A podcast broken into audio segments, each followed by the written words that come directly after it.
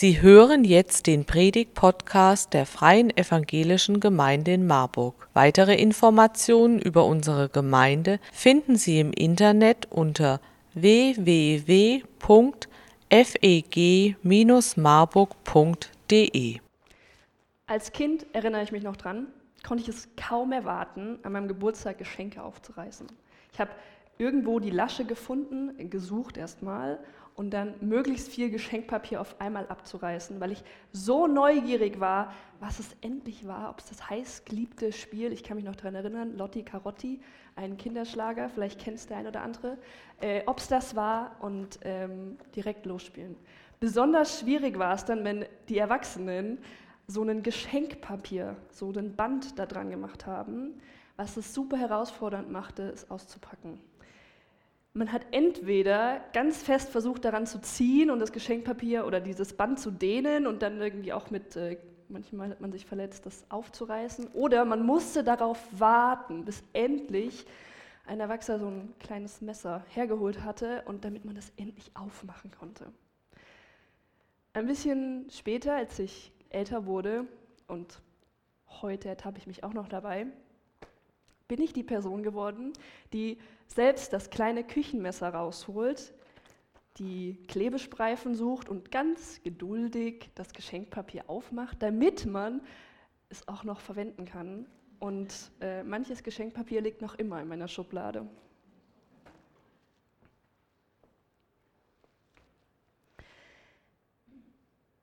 Geschenke bekommt man zum Geburtstag, zu Weihnachten, aus besonderem Anlass, manchmal auch zum Abschied. Aber was sind Geschenke eigentlich? Unser Bürgergesetzbuch unter Paragraph 516 äh, beschreibt den Begriff der Schenkung äh, mit den Worten eine Zuwendung, durch die jemand aus seinem Vermögen einen anderen bereichert, ist Schenkung. Wenn beide Teile darüber einig sind, dass die Zuwendung unentgeltlich erfolgt. In Absatz 2 ist sogar noch festgelegt, was passiert, wenn der Beschenkte das Geschenk nicht haben möchte. Geschenke sind also etwas aus einem Reichtum, was ich jemandem gebe, um vielleicht Freude zu vermitteln, um ihn zu beschenken, um etwas Gutes zu tun, um von meinem Besitz abgeben zu können. Das kann Geld sein, es können Güter sein, es kann ein Spiel sein, es können aber auch Zeit, liebe Worte und ja, meine Arbeit sein. Man kann es nicht bezahlen, das ist so diese Definition von Geschenk. Ich erwarte keine Gegenleistung davon, anders wie ähm, an meiner Arbeitsstelle, wo ich ein Tauschmittel habe, was, ähm, ja, was irgendwie meinen Verdienst deutlich mache. Ein Geschenk ist unentgeltlich. In meiner Predigt möchte ich euch heute mit in drei verschiedene Aspekte hineingeben, wo Gott uns Geschenke macht und wie er, ähm, ja, welche Intentionen er vielleicht dahinter hat oder wie wir sie auch oft auffassen. Ich erinnere mich noch ziemlich genau, mein kleiner Bruder hat zu Weihnachten mal von seinem Onkel, seinem Patenonkel, ein Geschenk bekommen. Der hat sich bestimmt riesig Gedanken darüber gemacht, hat ganz viel recherchiert, was ist das Beste. Das gesamte Geschenk an Weihnachten bestand aus Büchern, die ihm dabei helfen sollten zu lernen. Ich glaube, das ist für meinen Bruder immer noch das schlimmste Geschenk, was er jemals bekommen hat. Vielleicht habt ihr auch so eine Erfahrung an solch ein Geschenk.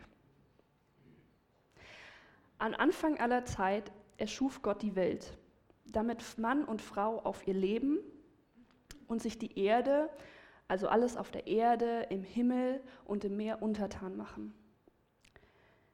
Mit seiner Kreativität erschafft Gott einen Lebensraum, der uns dazu dient, Gemeinschaft zu haben, zu leben. Er ist ein Geschenk.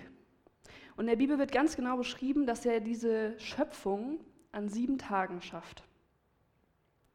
Das ist schon echt Wahnsinn, wenn man das mal so betrachtet.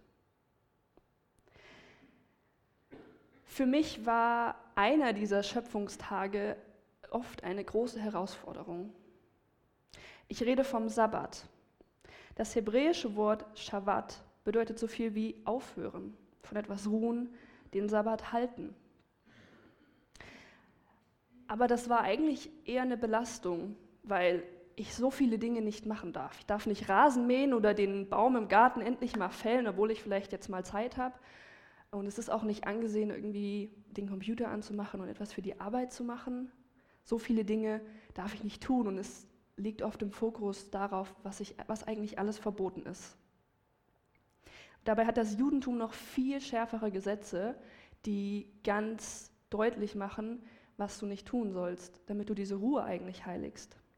Und in einer Welt, in der so viel immer vorhanden ist, in der ich immer Online-Shopping betreiben darf und könnte und ähm, Menschen ja und äh, mir Dinge kaufen kann, in dem die Öffnungszeiten ähm, sehr lange offen haben. Und ich erinnere mich in einer Zeit in Amerika, wo selbst die Läden sonntags eigentlich immer geöffnet hatten.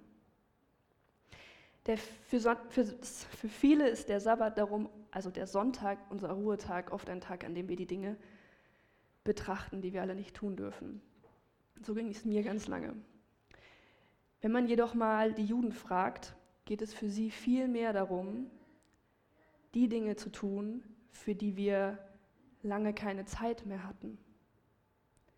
Endlich das zu machen, wofür ich den Sonntag nutzen kann. Sich erholen, entspannen, Zeit mit der Familie verbringen, Tora studieren oder einfach die Gegenwart Gottes zu suchen und sich selbst zu finden. Dabei gibt es einen wichtigen Unterschied zwischen Nichtstun und Ruhe finden. Im Schöpfungsbericht lesen wir in 1. Mose 2, Vers 1 bis 3, so wurden der Himmel und die Erde vollendet, samt ihrem ganzen Heer. Und Gott machte am siebten Tag sein Werk, hatte am siebten Tag sein Werk vollendet, das er gemacht hatte, und er ruhte am siebten Tag von seinem ganzen Werk, das er gemacht hat. Ich wiederhole mich. Und Gott segnete den siebten Tag und heiligte ihn, denn an ihm ruhte er von seinem ganzen Werk, das Gott schufte, als er es machte. Wir lesen in diesem Bericht, dass Gott die Ruhe erschafft. Er tut nicht nichts, er, tut die, er erschafft die Ruhe, damit er sie gleichzeitig auch nutzen kann und davon Gebrauch machen kann. Und er gibt uns dieses Geschenk, damit auch wir am Sonntag diese Ruhe haben dürfen.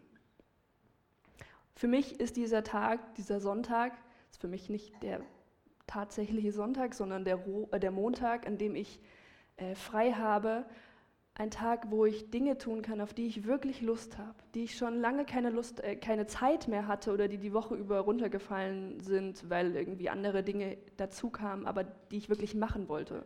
Sieht dann oft so aus, dass ich was Leckeres koche oder einfach mit einem Buch auf dem Sofa liege und die Zeit damit verbringe, Gott zu suchen.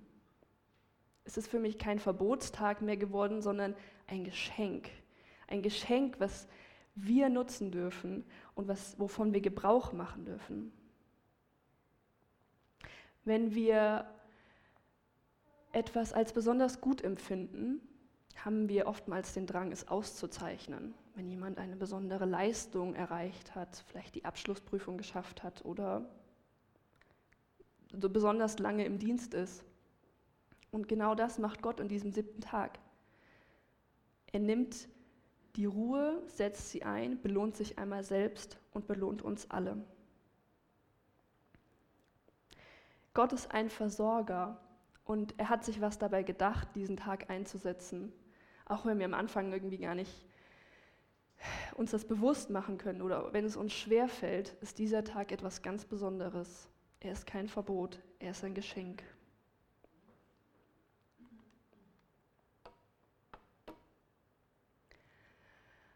Vor ungefähr zwei Monaten war kurz vor Weihnachten und ich stand auf der Bühne und habe ein Projekt vorgestellt. Vielleicht erinnert sich der eine oder die andere daran.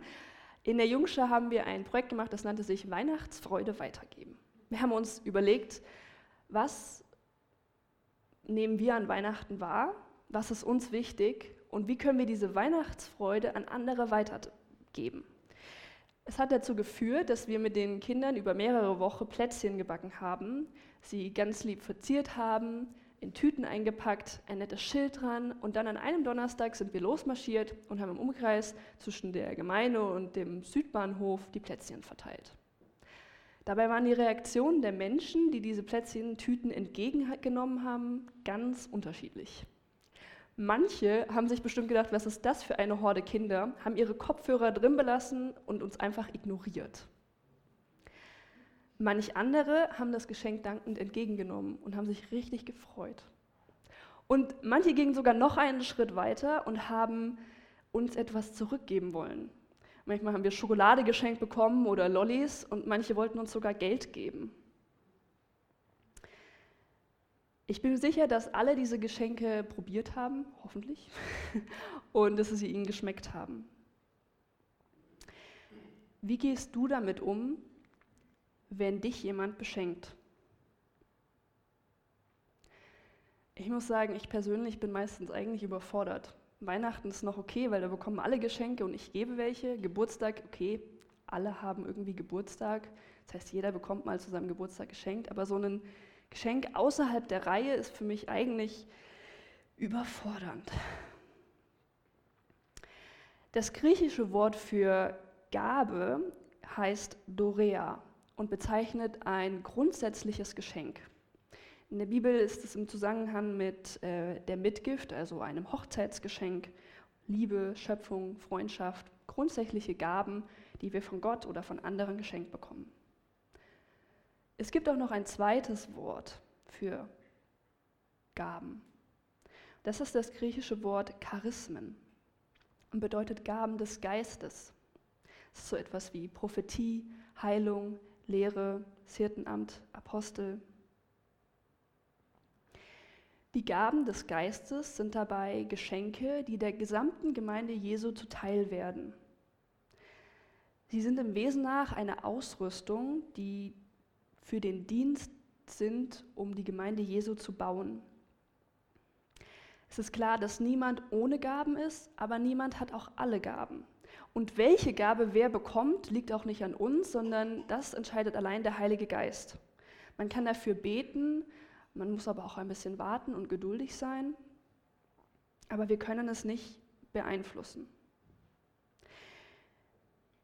Durch das Einsetzen der, der Gaben soll die Gemeinde aufgebaut werden, soll zu einem Ganzen entstehen. Wir lesen im Korintherbrief etwas, was Paulus schreibt. Es gibt viele verschiedene Gaben, aber es ist ein und derselbe Herr, der Geist, der sie uns zuteilt. Es gibt viele verschiedene Dienste, aber es ist ein und derselbe Herr, der uns damit beauftragt. Es gibt viele verschiedene Kräfte, aber es ist ein und derselbe Gott, durch den sie alle in uns allen wirksam werden. Bei jedem zeigt sich das Wirken des Geistes auf eine andere Weise, aber immer geht es um den Nutzen der ganzen Gemeinde. Dem einen wird durch den Geist die Fähigkeit geschenkt, Einsichten in Gottes Weisheit weiterzugeben. Der andere erkennt und sagt mit Hilfe desselben Geistes, was in seiner bestimmten Situation zu tun ist.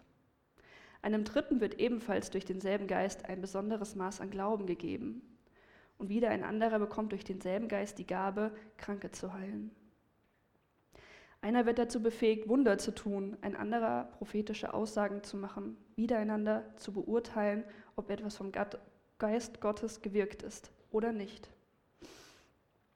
Einer wird befähigt, in Sprachen zu reden, die von Gott eingegeben sind, und ein anderer, das gesegnete in verständliche Worte wiederzugeben. Das alles ist das Werk ein und desselben Geistes, und es ist seine freie Entscheidung, welche Gabe er jedem Einzelnen zuteilt. Denkt zum Vergleich an den menschlichen Körper. Er stellt eine Einheit dar, die aus vielen Teilen besteht. Oder andersherum betrachtet, er setzt sich aus vielen Teilen zusammen, die alle miteinander ein zusammenhängendes Ganzes bilden. Genauso ist es bei Christus. Denn wir alle, ob Juden oder Nichtjuden, Sklaven oder Freie, sind mit demselben Geist getauft worden und haben von derselben Quelle, dem Geist Gottes, zu trinken bekommen. Und dadurch sind wir alle zu einem Leib geworden. Wir lesen daraus, dass der Heilige Geist willkürlich oder auch nicht, das äh, können wir nicht einschätzen, jedem individuelle Gaben schenkt, damit diese Menschen an dem Bau der Gemeinde teilhaben werden oder teilhaben können. Und die Last der Gemeinde auf mehreren Schultern verteilt ist. So könnte man es auch äh, beschreiben. Durch das Einteilen der Gaben wird der Heilige Geist und die Herrlichkeit Gottes deutlich. Und das Interessante dabei ist, dass Gott gerade den Schwachen und Zerbrechlichen Gaben schenkt, um seine Herrlichkeit und Größe dadurch noch deutlicher machen zu können. Ich stelle mir das immer vor wie so eine Lupe, dass quasi die Heiligkeit oder die Vielfalt Gottes durch eine Lupe durchscheint. Die Lupe sind dabei wir und diese strahlt auf andere Menschen, damit sie erkennen können, wer Gott eigentlich im Endeffekt ist. Vielleicht fragst du dich, ich könnte so eine schwache Person sein oder ich habe kleine Gaben oder ich traue mir das eigentlich gar nicht zu. Wir lesen in der Bibel von einzelnen Personen, die genau in dieser Situation stecken. Zum Beispiel Mose, der damit beauftragt wird, ein Volk aus der Sklaverei aus Ägypten zu bringen, was vom, von den Ägyptern beherrscht wird. Und er traut sich das nicht zu, zu sprechen, aber auch da findet Gott eine Lösung. Oder David, der als kleinster seiner ganzen Familie dazu berufen wird, der neue König Israel zu werden. Gott ist gerade in den Sprachen mächtig. Und vielleicht denkst du, du bist auch so klein und schwach. Ähm, dann lass dir sagen, dass Gott durch dich vielleicht gerade wirken möchte. Das Spannende dabei ist, dass diese Gaben, die wir bekommen, nicht etwa schon fertig sind, wenn wir sie haben, sondern sie müssen quasi in eine Ausbildung. Sie müssen erstmal erforscht werden und man muss austesten, wie funktioniert das, wo ist sie in der Gemeinde am besten einsetzbar und wie kann ich damit Menschen dienen, dass Gott sichtbar wird. Denn alle unsere Gaben sollen dazu dienen, dass Gott sichtbar wird. Wir sind nicht perfekt, weil wir Gaben haben, sondern Gott macht das Perfekte in unserer Schwachheit sichtbar und verwandelt uns zu neuen Menschen. Die Gabe des Geistes soll uns dabei unterstützen. Vielleicht hast du die Gabe der Hilfsbereitschaft, des Dienens und du arbeitest in einem Krankenhaus und unterstützt Menschen. Vielleicht spielst du super gerne Klavier und bereicherst andere Menschen dabei, damit äh, Lobpreis zu machen. Vielleicht liebst du aber auch Excel-Tabellen und weißt sogar haargenau, wie viele rote Kerzen auf deinem Dachboden noch zu finden sind. Oder du machst super gerne mit Menschen Quatsch und hast Freude daran, Kindern von Jesus erzählen. Das sind alles lebende Beispiele aus dieser Gemeinde, wo Menschen Gaben einsetzen und Gott dadurch sichtbarer machen. Vielleicht hast du dich selbst darin entdeckt. Was machst du mit deinen Gaben, mit deinen Geschenken? Ich habe am Anfang die Frage gestellt, wie gehst du damit um, wenn dich jemand beschenkt? Ich möchte euch ein Beispiel nennen. Vor anderthalb Wochen hatten wir im Spielkreis ein Geburtstagskind. Er ist drei geworden. Und ich war leider nicht da, aber letzten Dienstag war ich im Familiencafé und habe äh, ihn mal gefragt, was so an seinem Geburtstag besonders war und was er so geschenkt bekommen hat. Voller Freuden, mit strahlenden Augen hat er mir erzählt, dass er eine Müllabfuhr geschenkt bekommen hat. Und ich bin mir so sicher, dass er erstmal austesten wird, wie viel passt eigentlich in die Müllabfuhr letztendlich rein, welche Türen kann ich öffnen, welche Klappen gehen auf, vielleicht macht es sogar Geräusche, wenn man gewisse Knöpfe drückt und wo ist die beste Rennstrecke im Haus, um damit den Müll zu, zu transportieren. Das ist ein richtig gutes Beispiel, wie wir mit unseren Gaben umgehen sollen. Wir sollen sie nutzen, davon Gebrauch machen, anderen damit begeistern, und ihnen deutlich machen, wie schön sie ist. Wir sollen sie nicht verstecken, sondern wir sollen sie präsentieren. Ich möchte mich dazu ermutigen, ein Geschenkpapier wieder aufzureißen und neugierig zu sein, was eigentlich dahinter steckt und was letztendlich, ja, was diese, diese neue Sache ist, die mir zuteil geworden ist. Denn Gottes Gaben sind etwas ganz Besonderes die uns Freude machen sollen, an Gottes Reich mitzubauen. Und ich glaube, so richtig wird uns die Freude erst zuteil, wenn wir, sie, wenn, sie, wenn wir sie wirklich einsetzen.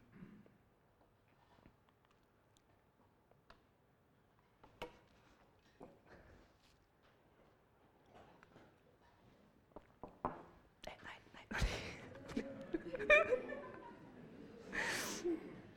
bin noch nicht fertig.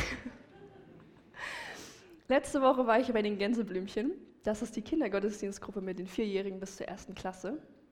Und ich habe eine Geschichte erzählt. Gerade geht es in einer Reihe um den Hirten und um den Schäfer, um, also um Hirten und Schäfer. Und vielleicht kennt ihr die Geschichte ja. Ein Hirte hatte 100 Schafe und er sorgte sich sehr gut darum. Eines Tages, als er die Schafe zählte, bemerkte er, dass ein Schaf verloren gegangen war. Er hatte nur noch 99. Also machte er sich auf die Suche und suchte dieses eine verlorene Schaf. Er suchte an frischen Quellen, auf Wiesen, die grün und saftig sind, aber er suchte auch an düsteren Orten, wo das Schaf sich alles hinverlaufen könnte. Bis er es endlich gefunden hatte und dann voller Freude es zurückbrachte und mit seinen Nachbarn teilte, wie sehr er sich freute. In der Bibel steht, freut euch mit mir. Ich habe das Schaf wiedergefunden, das mir verloren gegangen war. Ich sage euch, genauso wird im Himmel mehr Freude sein über einen einzigen Sünder, der umkehrt, als über 99 Gerechte, die es nicht nötig haben, umzukehren. Wir sind das Schaf, das von der Herde wegwandert, aufgrund der Sünde, die in uns ist. Jesus, der Hirte, geht uns als Schaf nach, wenn wir verloren gehen.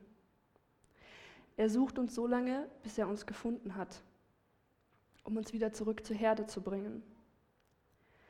Und Jesus freut sich, wenn wir wieder auf den rechten Weg zurückkommen. Jesus liebt dich so sehr, dass er dir nachgeht und dich sucht, bis er dich letztendlich gefunden hat. Die Tatsache, dass wir Sünder sind, ist seit dem Sündenfall bekannt. Und es wird dafür, darüber berichtet, dass es irgendwann eine Zeit geben wird im ewigen Leben, wo wir wieder mit Gott zusammen sein werden. In der Zwischenzeit hat uns Gott mehrere Möglichkeiten gegeben, wie wir diese Sünde, diesen tiefen Graben zu Gott überbrücken können. Im Alten Testament lesen wir von Opfern, wo Tiere an unserer Stadt sterben mussten oder gestorben sind, damit unser Weg zu Gott frei wurde. Aber irgendwann wurde das wieder zu, leider zu einem leeren Ritual und es nutzte nichts mehr. Es gab keine Menschenhandlung mehr, die den Weg zu Gott frei machen konnte. Denn so sehr hat Gott die Welt geliebt, dass er seinen einzigen Sohn gab, damit jeder, der an ihn glaubt, nicht stirbt, sondern das ewige Leben hat. Johannes 3, Vers 16. Jesus ist gekommen, um mit seinem Tod uns zu erretten. Er hat uns dieses Geschenk der Gnade gemacht, weil er uns so sehr liebt, dass er nicht ohne uns leben möchte. Ich war heute Morgen ein bisschen früher hier und habe im Gemeindesaal etwas versteckt. Und ich möchte dieses Beispiel der Gnade ein bisschen sichtbarer machen.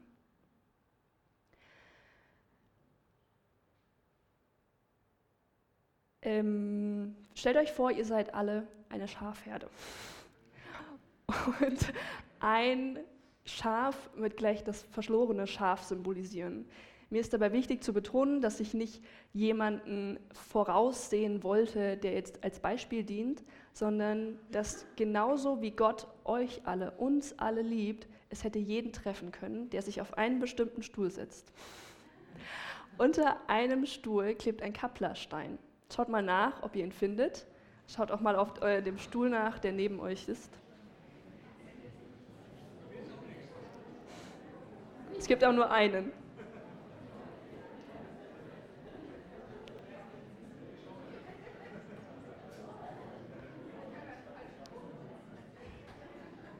Ich gucke mal in die Richtung, wo es sein sollte.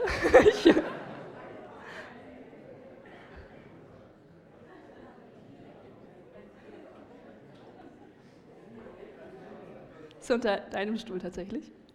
Ja. Vielleicht habe ich es zu gut versteckt. Ja! Du darfst sitzen bleiben. wie heißt du nochmal? Waltraud. Waltraud ist jetzt unser verlorenes Schaf, das quasi ähm, wieder zur Herde zurückfinden sollte. Und Gott geht diesem verlorenen Schaf Waltraud nach und sucht es, so lange bis er es gefunden hat. Und Gott möchte dieses Geschenk der Gnade an Waltraud übergeben. Um das Geschenk der Gnade zu überreichen, braucht Waltraud etwas, und zwar Glauben. Sie muss an Gott, an Jesus glauben, dass er für sie gestorben ist, um dieses Geschenk entgegenzunehmen.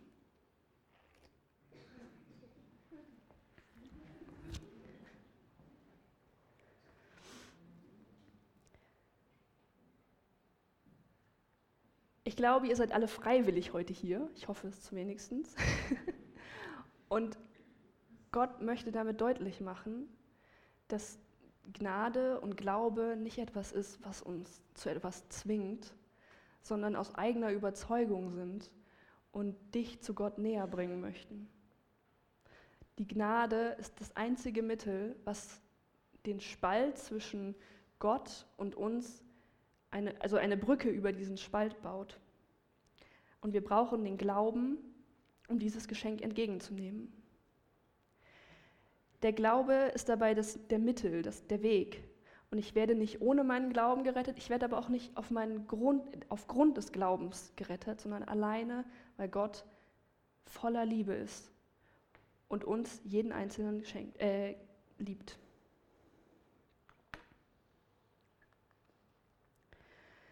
Noch einmal. Durch Gottes Gnade seid ihr gerettet. Und zwar aufgrund des Glaubens. Ihr verdankt eure Rettung also nicht euch selbst. Nein, sie ist Gottes Geschenk. Sie gründet sich nicht auf menschliche Leistungen, sodass niemand vor Gott mit irgendetwas groß tun kann. Denn was wir sind, ist Gottes Werk. Er hat uns durch Jesus Christus dazu geschaffen, das zu tun, was gut und richtig ist. Gott hat alles, was wir tun sollen, vorbereitet. An uns ist es nun, das Vorbereitete auszuführen.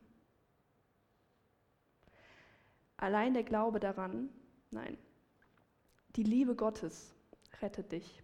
Und dein Glaube daran, dass Jesus für dich gestorben ist, ist das Mittel, um diese Gnade, um diese Liebe entgegenzunehmen. Die Tatsache der Rettung ist das Gnadengeschenk Gottes, das wohl größte Geschenk, was wir jemals bekommen können. Wir haben das Geschenk der Gnade nicht verdient, aber Gott liebt uns so sehr, dass wir es trotzdem bekommen.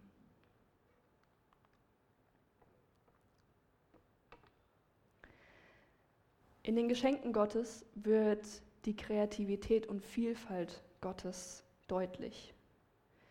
Manchmal empfinden wir Geschenke als unbeliebt und sehen auf den ersten Blick eigentlich nur die Last, die sie mit sich tragen. Aber wenn wir die Fürsorge und die Liebe Gottes wahrnehmen, dann können wir auch im Sabbat ein riesengroßes Geschenk entdecken. Es gibt Geschenke zum Freuen, um sie zu nutzen, um sie nicht unter einen Scheffel, unter einen Stuhl zu stellen, sondern um sie ganz hoch zu heben, allen zu verkünden, welche Gaben man hat, welche Freude sie bereitet und damit Gottes Herrlichkeit noch sichtbarer machen. Und es gibt das Geschenk der Gnade, das wohl größte Geschenk, allein weil Gott dich liebt. Ich finde, Geschenke sind ein tiefer Ausdruck daran, dass sich jemand für dich interessiert. Und daran, wie gut dieses Geschenk zu dir passt oder wie gut er dich kennt, erkennst du daran, wie groß der Nutzen in diesem Geschenk ist.